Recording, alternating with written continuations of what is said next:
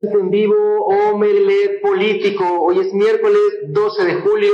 Eh, estamos en vivo y estamos en el ombligo de la semana. En la mesa de acrílico, mis amigos César Castilla, Jimmy Palomo y Bruno Cárcamo Arvide. Ahí están ellos, a quienes saludo con mucho gusto. Jimmy, buenos días. Buenos días, Juan Pablo. Buenos días, César. Buenos días, eh, Bruno. Buenos días, amigos televidentes. Tenemos mucha información que se ha generado en estas últimas horas por supuesto, vamos a comenzar con todo lo que se vivió la noche de ayer. No cesa la Comisión Federal de Electricidad con sus apagones.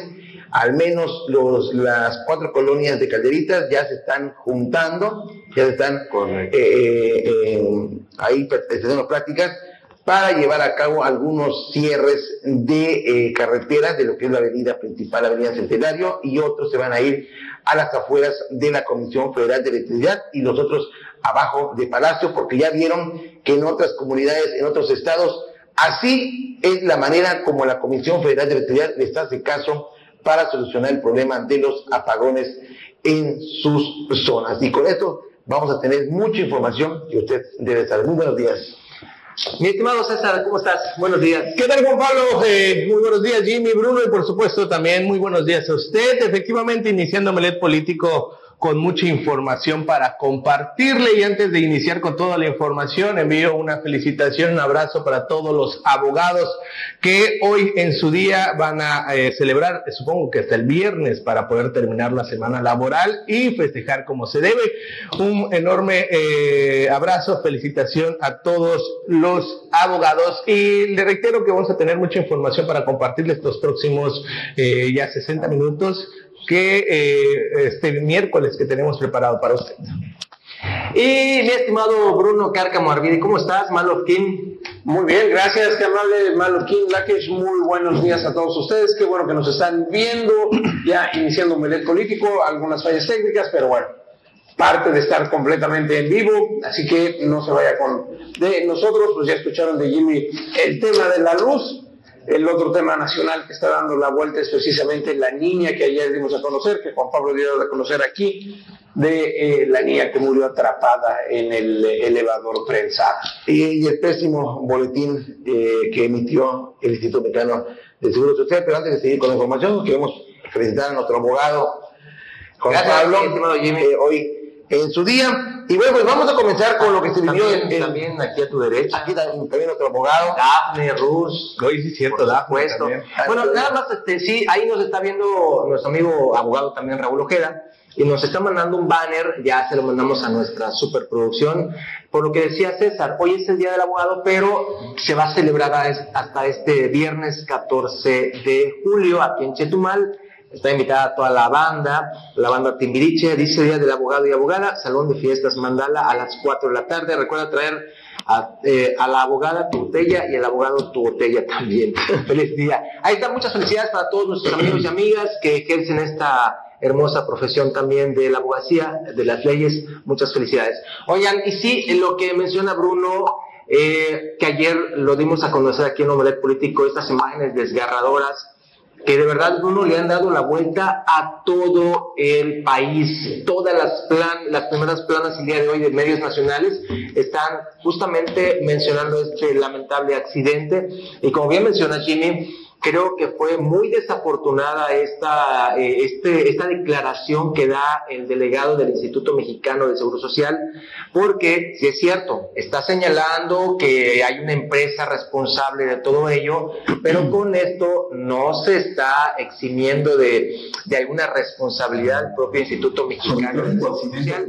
Esta, esta es justamente la declaración que hace el delegado del Seguro Social. Si les parece, vamos a escucharla y no, no tenemos. Bueno, en un ratito más vamos a estar mencionando esto, pero lo cierto es que este caso, este caso ya pasa fronteras nicaragüenses. Si usted no vio las imágenes, porque pues es un poco creíble, pues, se ve como este elevador de Playa del Carmen, de este hospital de Playa del Carmen, pues están metiendo a la pequeñita que tenía un cuadro de dengue. De dengue fue, por un cuadro de, dengue, eh, pues eh, preocupante, se estaban haciendo los estudios correspondientes, cuando al momento de eh, querer meterla al elevador, pues de, la nada se cierran las puertas y se comienza a elevar, ahora sí que prácticamente el elevador, y es cuando la plaza prácticamente a la mitad del tiempo, y es donde pues, prácticamente se, se atora, y es cuando la quieren tratar de eh, rescatar. Eh, a nivel nacional, eh, entrevistaron al director de bomberos, según él dice, que luego de recibir la llamada de emergencia del 911 de, de, de Carmen, ellos llegaron en seis minutos y con equipo necesarios, pues la clásica, el equipo de la quijada de la, de la, vida, fue que lograron abrir el espacio y sacar a la menor, pero posteriormente pues ya había fallecido. En la tarjeta informativa que emite el Instituto Mexicano de Seguro Social, bueno, dice lo siguiente, dice respecto al accidente suscitado al interior del Hospital General de zona 18 del país de Carmen, el Instituto Mexicano de Seguro Social en Quintana Roo informa. El Seguro Social lamenta y expresa sus más sinceras condolencias por el fallecimiento de la menor. Dos, la niña estaba recibiendo la atención adecuada para su padecimiento. Tres, el instituto eh, brinda y garantiza acompañamiento integral a la familia desde el primer momento. Cuatro, se brindó la atención médica requerida y adecuada durante la contingencia. Lamentablemente, la paciente falleció. Cinco, de manera inmediata, el personal directivo de la unidad médica dio aviso a las autoridades competentes con las cuales se eh, colabora en las investigaciones, brindando todas las facilidades necesarias para las acciones y que corresponden con el fin de garantizar transparencia en este lamentable hecho. Seis, el servicio de mantenimiento de los elevadores es subrogado por una empresa externa. El Instituto Mexicano Social, Social de Quintana Roo siempre profundamente, eh, siente profundamente la situación y refrenda su compromiso con la paciente. A nivel nacional, a nivel nacional, varios medios de comunicación pues dijeron de que fue esta ficha informativa, pues fue como una manera de burla, porque eh, no está eh, informando si ya hay una denuncia formal, si están exigiendo el Seguro Social que se realice una investigación formal ante la autoridad correspondiente, únicamente dice de que la niña estaba recibiendo atención. Eh, algún medio dio a conocer el nombre de esta empresa, la cual está contratada por el gobierno federal. El delegado lo dice. Sí, el delegado está contratado creo que en los metros y en otra dependencia en la Ciudad de México, que no recuerdo cuál es, pero que según el mantenimiento de los elevadores se lo tiene que dar cada mes y eso es lo que van a investigar si ese elevador estaba ya hay denuncia. mm. ya, ya, hay denuncia por parte del padre de, la menor en, contra de quién o quiénes resulten responsables correcto. Y esa denuncia es ante la Fiscalía General del Estado pero también recalco eh, muchos medios de comunicación a nivel nacional dijeron de que ya tienen información de que ese elevador está en pésimas condiciones.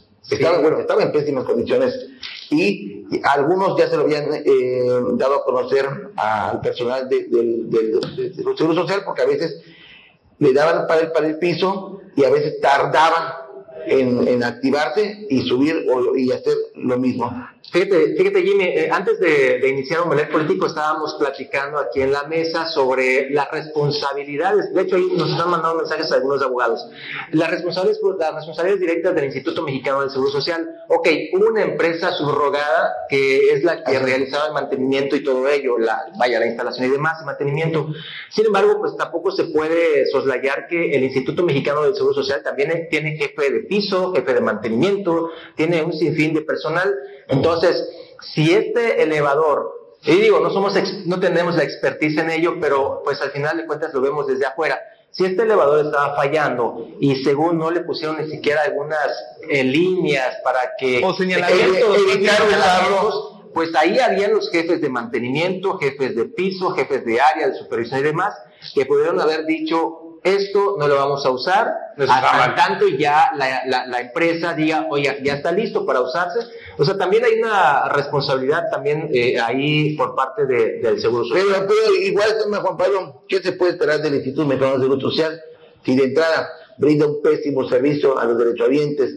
Incluso en algunos casos, en el caso de Chetumal, no hay medicamentos y si estás internado o vas por tus medicamentos, te dicen, ¿sabes qué? Pues no hay, y si quieres eh, seguir con tu, con tu tratamiento, toma tu, tu receta y pues cómpralo en una farmacia, porque aquí no tenemos. Y bueno, ¿qué podemos esperar de su infraestructura? Mira, aquí nos manda el abogado César Cervera Paniagua, amigo que ve siempre Omelet Político, lo siguiente.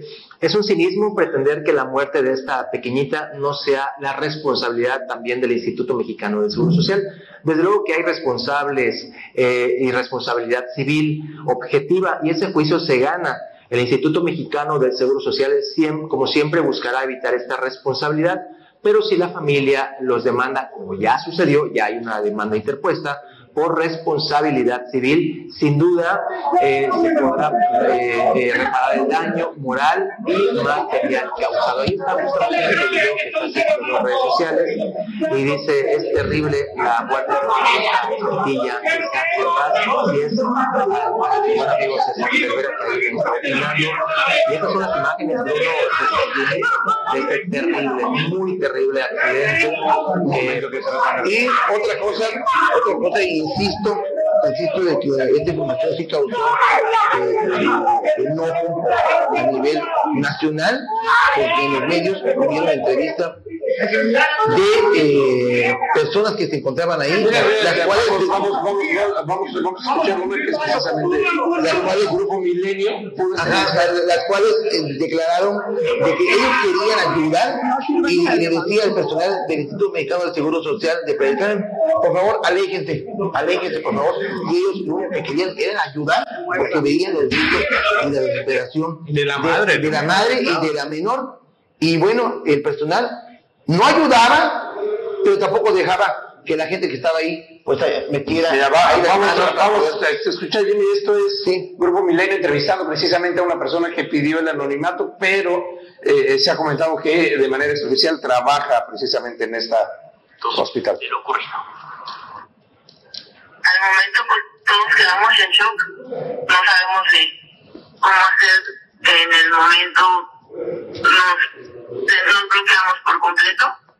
Este, pero pues los que estábamos ahí, más que nada en, en la hora del suceso, ese elevador ya lo habían reportado y los que son encargados de cuidar los elevadores, este, además del mantenimiento de los elevadores, ya lo habían checado y todo. Nos comentaron hasta después de que según los proveedores dijeron que no estaban funcionando bien. En momento nos dijeron que no podíamos utilizarlos, ellos no le pusieron nada de de que fuera de servicio que ya no, no lo podíamos utilizar, en ningún momento nos avisaron nada de eso. Y pues seguimos laborando normal, subíamos, bajando pacientes, este, y pues no, no había tenido ninguna falla, hasta pues en el turno ya, el enlace de turno fue cuando ya este, sucedió esto. Cuando un paciente dio oxígeno, primero entra el camillero y jala la camilla este y pues ya después entra la enfermera y, y, el, y el familiar porque como es una menor edad no puede ir sola. Lo raro de aquí fue que cuando sube el camillero el elevador comienza a subir sin cerrar las puertas. El padre al ver esto jala la camilla. Por esa razón queda la mitad. El compañero quiere hacer su trabajo, igual su función, al ver que están jalando la camilla, porque sintió él el jalón, él también lo hace por dentro, y pues lamentablemente la niña queda pues a la mitad de, El, el- el- el relato de, de- yo creo que lo más alarmante es que ya se sabía, ya había un aviso de que no estaban funcionando bien y nadie tomó las medidas necesarias. Eso, y mira, hoy tenemos ya la, la muerte de esta pequeñita y hay que mencionarlo, esta empresa eh, también maneja otros elevadores que ya han sido revisados y se señala que también están con situaciones similares, eh, con desperfectos y demás, y que requieren el mantenimiento adecuado. Y bueno, con esto vamos a un corte comercial y regresamos con más información aquí en Aomedet Político.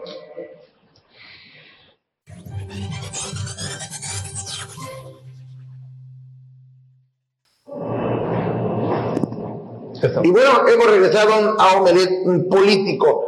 Bueno, vamos con un tema hasta el municipio de Bacalar, donde nuevamente eh, comprobamos que a la secretaria de la CEDARPE, Linda Cobo, pues no le llama mucho la atención o como que no le da gusto tratar con los campesinos. El día de ayer se entregaron, se entregó eh, alrededor de 200 toneladas de maíz en el municipio de Bacalar. Esto fue el gobierno del estado de Quintana Roo en coordinación con el ayuntamiento de Bacalar. Al evento llegaron eh, representantes de algunas comunidades de eh, Bacalar, las cuales fueron beneficiadas con entrega de semillas, en este caso de maíz. Bueno, pues llegó eh, a la hora establecida el presidente municipal, a, que aquí conocen como, como Chepe, el amigo Chepe, algunas otras autoridades, y bueno, pues ahí eh, el presidente municipal con, con su gente, pues trataba de charlar con los campesinos para hacer un poquito de tiempo en espera que llegara la secretaria de la CEDARPE, Linda Cobos, para que iniciara el evento. Bueno, la situación es de que se cansaron las autoridades del ayuntamiento de Bacalar en esperar a Linda Cobos y esta groseramente deja como novias de rancho a los campesinos vestidos y alborotados. No me No llegó al evento y era un evento de ella. No, no, no. Era un evento de ella de la entrada, de la entrega de semilla de maíz. Mandó a un representante ya tarde y pues ahora sí que ahí algunos campesinos se comenzaron a preguntar eh, si ellos le, le han hecho algo a la secretaria de CEDARPE, Linda Cobos, porque siempre cuando hay eventos, a veces en algunas comunidades, bueno, pues dirá, pues no quiere venir hasta acá porque va a sudar o porque no hay los servicios necesarios. Y ya comprobaron que ni, ni en, el mismo, en el mismo municipio, en el centro, en el corazón del municipio de Bacalar, tampoco eh, llega a los eventos, pues ya comprobaron los campesinos y ya, pues ya se van a quedar tranquilos de que la secretaria de ACEDARPE, Linda Cobos, pues no le gusta mucho el trato con los amigos campesinos. Delicado el asunto, Jimmy, en un evento justamente de la CEDARPE, ahí que no llegue la titular, doña Linda Cobos Castro, que en nueve meses ha sido una de las funcionarias más señaladas por los campesinos de Quintana Roo, por los productores rurales, de que no da el ancho y la señora, como bien mencionas, puede que no le guste sudar o puede que no le guste el olor a, a campo, a campo, a gente que está sudando y que huele. A lo mejor no le gusta ello, porque siempre tiene esta temática, el desprecio. Aquí está evidentemente las imágenes, el desprecio es tal de doña Linda Cos Casos. Y, mientras tanto, pues el campo quintanarroense lo vemos, ahí está el granero de Quintana, el otro granero de y, Quintana y, y, otra, y otra cosa, en los campesinos pues eh, han tratado, bueno, han pedido, cuando hay algunos eventos en algunas comunidades, pues tratan de, de buscarla o buscar a, a, un, a una autoridad que llegue, pues eh, comentarle que, que, que, que, le diga a la secretaria de terapia, pues que los visite porque hay muchas necesidades en sus campos y pues requieren de apoyo, aunque no sea el 100%, aunque sea el 50%, pero que los apoye. Al ver la negatividad de, eh, de la secretaria de, de CEDARPE en ir a las comunidades, bueno, pues ellos ahí tienen que vender algunas gallinitas, algunos pavos para juntar los centavos e ir en combi, e ir en transporte público hasta la capital del estado, es decir, aquí a Chetumal, a su oficina. Llegan y lo primero que, que reciben es que la agenda de la secretaria de CEDARPE está saturada. No tienen para cuándo, les preguntan, bueno, pues es que venimos desde Está vacío Eh, su antesala, ¿no? Sí, sí, pero porque es, todo el tiempo su agenda de la secretaria de CEDARPE está llena y pues los campesinos dicen, bueno, ¿para cuándo? Dame alguna fecha. Pues amigos, no, no tengo fecha. Nosotros te llamamos, ¿no? Nosotros te llamamos, pero si en la comunidad no, no hay señal, ¿cómo me vas a llamar? No, hombre. Y bueno, pues ¿qué queda- qué les quedan a los campesinos? Pues retirarse con la esperanza de que algún día los visite o al- algún día vuelvan a regresar y esté y los atienda. Pero bueno, ya lleva nueve meses, ¿no? En el cargo. Un poquito más. Eh, y fíjate que antes o después del tema de, de seguridad, que pues también uno de los temas más eh, graves que se tenía o que se tiene aún aquí en el estado de Quintana Roo, se necesitaban cambios en lo que es en los temas de seguridad y ya se, eh, se hicieron. Ya hubo eh, la, el cambio en la Secretaría de Seguridad Ciudadana, ya se hizo también el cambio en la Fiscalía General del Estado, donde pues ya estamos en espera de la ratificación o en este caso de la, del nuevo eh, titular de esta Fiscalía. Aparte de ello, uno de los temas eh, graves y también que se necesitan también ya atención, incluso lo voy a decir con todas sus palabras, cambios también, es incluso es ahí mismo en la, en la Secretaría eh, que encabeza Linda Cobos Castro, porque no es la primera ocasión que se le señala por hacer eh, incluso hasta de menos a los mismos campesinos. Eh, hay eh, quejas incluso de los mismos eh, líderes cañeros, Benjamín Gutiérrez Reyes ha hecho señalamientos directos en contra de, de Linda Cobos Castro por la falta de presencia en la zona cañera, ahora vemos también en la zona de, de, de Bacalar, eh, hemos visto también la falta de apoyo por parte de los mismos ganaderos, entonces es una situación eh, que, que obviamente a ella le compete directamente por ser el rubro rural, pero pues como bien comenta Jimmy Juan Pablo, eh, eh, al parecer no esta funcionaria que dice haber salido incluso desde ahí mismo del sector campesino, pero parece que se avergüenza incluso de sus raíces o no eh, tiene la, la intención de estar en, en, los lugares que se le necesita, donde se les ocupa y donde se le ocupa, señora secretaria, es ahí mismo y no solo estar cobrando desde detrás de un, de un escritorio, porque realmente ahí no es el trabajo. La indicación de la gobernadora cuando inició esta, esta administración estatal era de que todos los funcionarios iban a ser de calle o todos los funcionarios iban a estar uh, cercanos a la gente y realmente una funcionaria como Linda Cobos Castro, pues al parecer solo le gusta estar en su oficina en clima. Y bueno, eh, ahora vamos con la problemática que se está viviendo desde el domingo, eh, al menos en la zona, bueno, aquí en la zona sur del estado de Quintana Roo, pero de la parte desde Calderitas y parte de eh, la mitad de la capital del estado con los apagones. Vecinos, al menos de las cuatro colonias de Calderitas, eh, la colonia Pacto Obrero, ya sabemos que en otras colonias también se están dando estos apagones. Tan solo el día de ayer, entre las 9 y 10 de la noche, se eh, dieron alrededor de cinco apagones. Eh, los habitantes ya se han, ya se, han cansado porque algunos ya han comenzado a tener pérdidas de equipos electrónicos. Es decir, algunos sus refri, algunos sus, climas, algunos eh, sus ventiladores, sus televisores.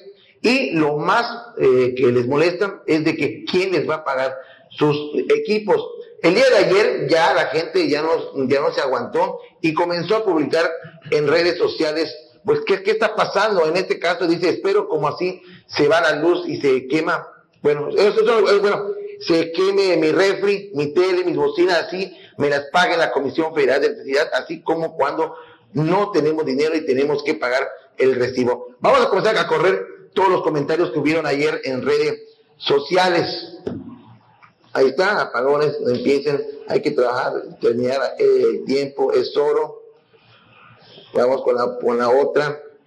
Se va la luz otra vez en eh, casi la misma hora. Ahí vemos que todo Calderitas se enteren, esto es en, en Calderitas. Toda la noche en la colonia Pacto Obrero, de 9 a 10 se va la luz por segundos y regresa. ¿Por qué será? Vamos con otro. Los apagones que se dan aquí en Calderita ¿Lo van a descontar en el recibo o cómo? Ya no entendí. Estos son algunos de los comentarios. Harta de los, bueno, apagones de luz. Tenemos que otro. Ya va a comenzar el nuevo problema de la luz. Esto fue únicamente ayer, entre las 9 y 10, y es que cada vez que se va la luz, eh, se queda, bueno, al menos todos los habitantes de Calderitas o en la zona donde se va la luz, se queda sin señal eh, telefónica, tarda hasta 10 sí. o 15 minutos en regresar Correcto. la señal del de celular. Y bueno, pues ahí está. Todos los habitantes, todos los afectados de estas zonas, pues le dicen a la, le piden a la Comisión Federal de Electricidad que así como son buenos para, para cobrar puntualmente, que sean buenos para atender esta problemática que se está viviendo en, eh, en esta zona. Y no hay respuesta, ¿eh? No, hay respuesta, con- no, no da la cara. Hay manifestación también en la colonia Bicentenario sobre lo mismo, no hay respuesta de CFE y pues las pérdidas son incuantificables hasta el día de hoy. Ya Canaco ya emitió posicionamiento, ya Coparmex también, otras asociaciones, empresarios, sociedad en general, el malestar en redes es terrible. CFE sencillamente no puede con el paquete y cada vez más y más apagones. Y seguimos con más información, César. Así es, eh, y, y bueno, pues ya para concluir con este tema de la CFE, también en la, ayer les hablaba sobre la problemática que hay en la comunidad pesquera de Ixcalac. Ya es un hecho, se va a ver, va a haber bloqueos carreteros. Ya el día de ayer a las 5 de la tarde hubo una reunión con habitantes de Ixcalac e incluso también estuvieron las autoridades de la misma comunidad. El señor Gilberto Beltrán, quien es el subdelegado de esta comunidad, nos hablaba el día de ayer que ya están hartos de esta situación por lo que están eh, pues asumiendo todos los días prácticamente ya eh, es más eh, constante estos apagones.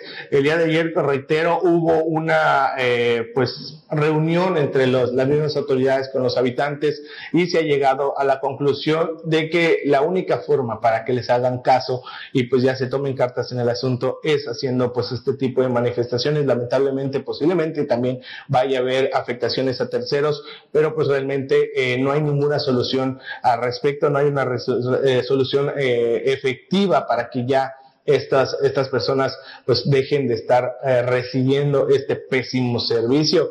Eh, se pretende también eh, enviar una comitiva también de Ixcalac a las afueras del Palacio de Gobierno. Ahí va a ser la, la- la manifestación y al momento también va a haber un bloqueo carretero es, eh, hasta donde tengo entendido y porque todavía no la certeza, porque tampoco quieren decir exactamente dónde van a bloquear, pero lo más seguro que será en la carretera eh, Cafetal Mahahual. Entonces ahí vamos a estar muy pendientes. Bueno, pues eh, igual le hacemos el llamado a la secretaria de gobierno que va a tener, va a tener un poquito de chamba estos días, porque igual los habitantes de la zona que ya le comenté de Calderita, el Parto Obrero, ya se están organizando para hacer las cosas bien, pero también van a bloquear, al parecer, lo que es la avenida Centenario. Otro grupo se va a ir a manifestar a las afueras de la Comisión Federal de, Electricidad, otros bajo el Palacio de, Gobierno, aquí en Chetumal, hasta que sean atendidos por alguna autoridad que les dé una solución, que no nada más les diga, sí, vamos a mandar una brigada de la Comisión Federal de Electricidad a checar qué, eh, qué está pasando. No, van a estar ahí hasta que se dejen de dar estos apagones que ya han afectado a varias eh, familias, incluso el presidente de la Coparmex también dijo de que ha recibido varias quejas y varias eh, preocupaciones por parte de empresarios que ante estos apagones pues también han perdido algunos equipos electrónicos en sus negocios y lo más grave del asunto que vuelvo a reiter- reiterar, ¿quién se los va a pagar? Correcto. Antes de irnos a un corte, eh, tenemos estas imágenes a las seis y media de la mañana del día de hoy, miércoles, pues otro animalito de estos felinos, un jaguar eh, macho, él, pues lamentablemente fue atropellado, ya ve que pues en la carretera Chetumal-Cancún, en, en el tramo ahí por por Acumal, justamente un puente por Acumal, pues los vehículos van a, exceso de velocidad, van a, vas a más de 120, incluso hay unos que van muy locos hasta 180 kilómetros por hora, y pues cruzaba este felino, es un felino, eh, dice, a las seis y media de la mañana de este miércoles, se reporta que un jaguar fue atropellado. Las versiones indican que fue una camioneta quien había arrollado a este jaguar que salió de un costado de la vía Playa del Carmen Tulum, a la altura del puente de Acumal, y eh, justamente llegaron autoridades ambientales. Es un jaguar macho adulto que se suma a la larga lista de animalitos que han sido atropellados. Ahí algunos pobladores intentaron llevárselo porque pues está en perfecto estado su piel y demás. Se lo querían llevar, afortunadamente llegaron los biólogos, los ambientalistas, lo impidieron, pero pues otro de estos jaguares, de estos felinos que tenemos aquí en Quintana Roo, que son contados, hay que decirlo, lamentablemente fallece atropellado. Y es que pues prácticamente pues el hombre es quien está invadiendo su, Totalmente. su zona de hábitat. Y bueno, con esto vámonos eh, a un corte comercial y regresamos con más información ya a la recta final de Omelet Político.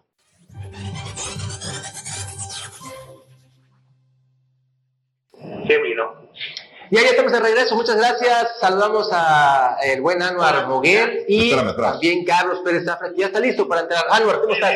¿Qué tal? Muy buenos días a todo el público Melet político, Bruno, Jimmy, Juan Pablo y también buenos días a Carlos que está entró junto conmigo aquí en la mesa de acrílico, aquí en la línea telefónica. Carlos, ¿cómo estás? Mejorando, mejorando bien, con mucho animado de hablar con ustedes, de platicar con ustedes. Saludos, don Bruno. ¿Qué tal? Buenas, buenas. Saludos, Saludos a Jimmy, a Juan Pablo. Buenos días, a Carlos. A don Carlos Toledo también. Pues con el gusto de saludarte como siempre a través de, de la línea telefónica. Bruno, te están pasando cosas impresionantes, de maravillosas y divertidas en el ambiente político nacional.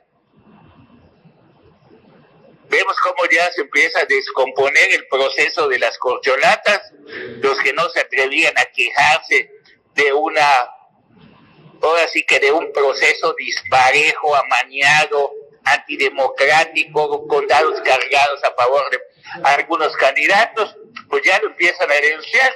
Primero Marcelo Ebrard dijo que el piso está casi parejo, luego ya Monreal, el día de ayer, Ricardo Monreal dijo, pues eh, se hizo omiso este Mario Delgado cuando se le denunció que hay 900, ya, de 700 suben 900 espectaculares. Y entonces Mario Delgado, cuando dicen se hizo omiso, para los que no entendemos la palabra omiso, pues se hizo petonto. sí, es la verdad, como Claro. es su costumbre en todos los procesos electorales. Y esa habilidad que tiene para hacerse así ocasiona que lo sigan nombrando el encargado y el, el pues ahora sí que el que dirige las elecciones, el presidente nacional de Morena. Sí, ha Después- funcionado. y le ha funcionado. Y por si fuera poco, Claudia Sheinbaum agarra y ya que le dice, oye, pues ya es tan descarado todo la cargada a favor de ella, dice, voy a ordenar que quiten los espectaculares. Entonces, doña Claudia, si usted no ordenó que los pongan, si los pusieron la gente con su propio dinero, ¿cómo les puede ordenar que los quite? ¿No? Sí, bueno, pues, pues sí, efectivamente, porque ya no es ni jefa de gobierno como para decir voy a mandar cuadrillas a que los quiten. A todo el país. Sí, no, no se puede. Mm. Bueno, y si a eso le sumamos, que a nivel nacional, sale Marcelo Ebrard con su, con su mensaje de que este va a ser las fiestas patrias más seguras de la vida, gracias a su operativo Ángel, que porque ya en ocho países de la mejor tecnología ya encontró la solución para que nuestra inseguridad ya disminuya. Pues el problema no son las cámaras, el problema no es que sepan quiénes son, en todos los municipios y en todo el país saben quiénes son. El problema es que la complicidad que hay desde las más altas esferas de los funcionarios y del gobierno ocasiona que sean impunes. Intocables. Vemos en Chimbacingo, allá en Guerrero, cómo detienen a dos, a dos líderes de grupos criminales y tienen controlado a todo el pueblo y logran convocar a cinco mil personas para que vayan a bloquear la autopista del Sol y se ponen a negociar o dejan libre a esos dos o no los quitamos. La gobernadora que impusieron, hija de Félix Salgado Macedonio, acusado de violación y todo, simplemente no apareció. El presidente se lava las manos y dice, hay un desgobierno de Chilpancingo. Oye, presidente, estás mordiendo tu lengua.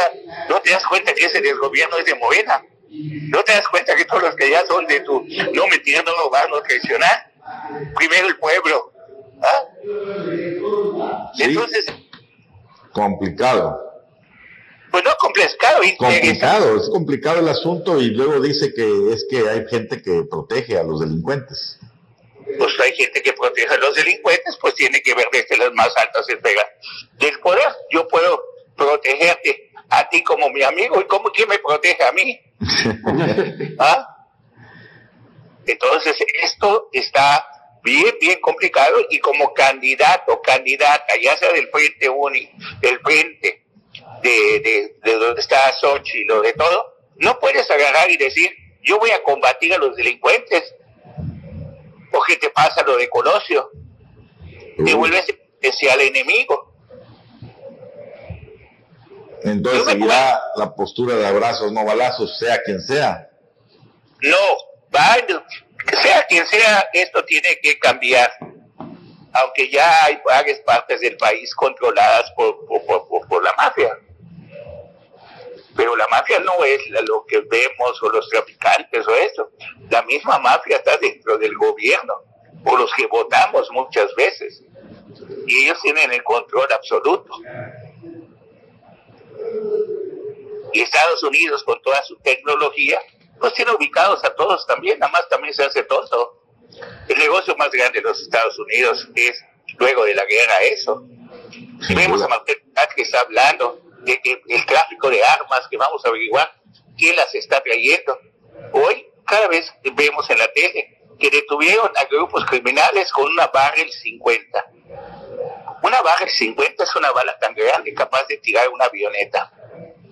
Imagínate qué le haces con una 9 milímetros, que es un arma exclusiva del uso del ejército. Ni las policías pueden tener eso en todo el país. Y estamos llenos de barrel 50. Por todos lados. Y estamos llenos de drones ya con explosivos y de monstruos y todo. Entonces, sí, la cosa se pone interesante. Vamos a ver cómo sigue la lucha política.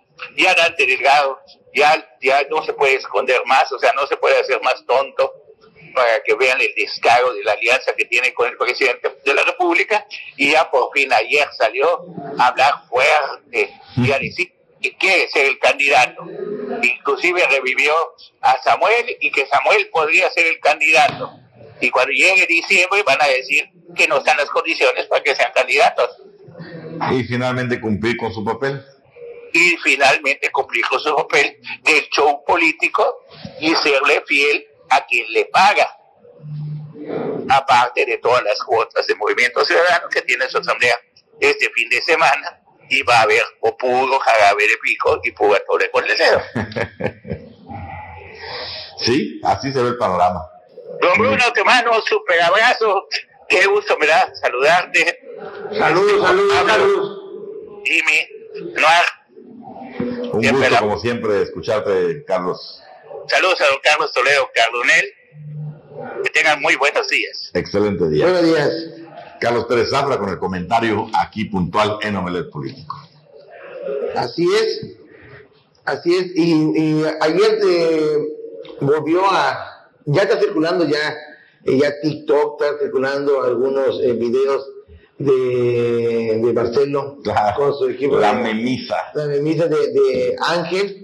No es que tenemos el video. No, pues hasta caricaturas ya le Ya, ya, ¿eh? revistas. Ah, el- Caricaturas, historias. Eh, El problema es que creo que está ahorita a, a problema técnico aquí en la producción que no puede. Ahora bien, eh, eh, eh, siempre reza, no hay propaganda mala. Todo, todo acumula, todo suma y por lo pronto, ahí Por está por supuesto, acuérdense del fenómeno de Samuel García, ¿no? Eh, yo le atribuyo buena parte de los puntos que consiguió un comediante que lo Que le, imitaba. que le hacía broma. le- este, tenía el personaje del El senador, y caray, este, se ganó muchísimos likes con ese comediante que según lo parodiaba, que según lo criticaba, pero que le, lo ayudó a tener una mejor imagen, un mejor posicionamiento.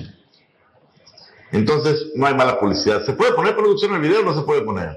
No, no se puede No. Tenemos problemas Tenemos técnicos problemas se los vamos a seguir debiendo para el día de mañana. Y el único que se bajó, que faltó ahí mencionar ahorita con Movimiento Ciudadano, es el gobernador de Jalisco, David Alfaro. Ya dijo, yo no voy, yo me retiro de la política, yo no quiero saber nada. Quién sabe quién encontraron, qué habrá pasado, qué le habrán dicho, porque de la noche a la mañana da en entrevista esto que es su carrera política. La concluye, él ya se va a ir a descansar, no se va a dedicar a esto, no va a estar cercano. Muy extraño. ¿Qué tal? Bueno, pobre no se va. No, para Ningún nada. gobernador se va. ¿no? Eso, es, eso es evidente. Enrique Alfaro le dice adiós a la contienda. Pues bueno, nos vamos. Hemos llegado al final de Omelet Político. Gracias por acompañarnos. Este, digo, yo nomás llegué al final a despedirme.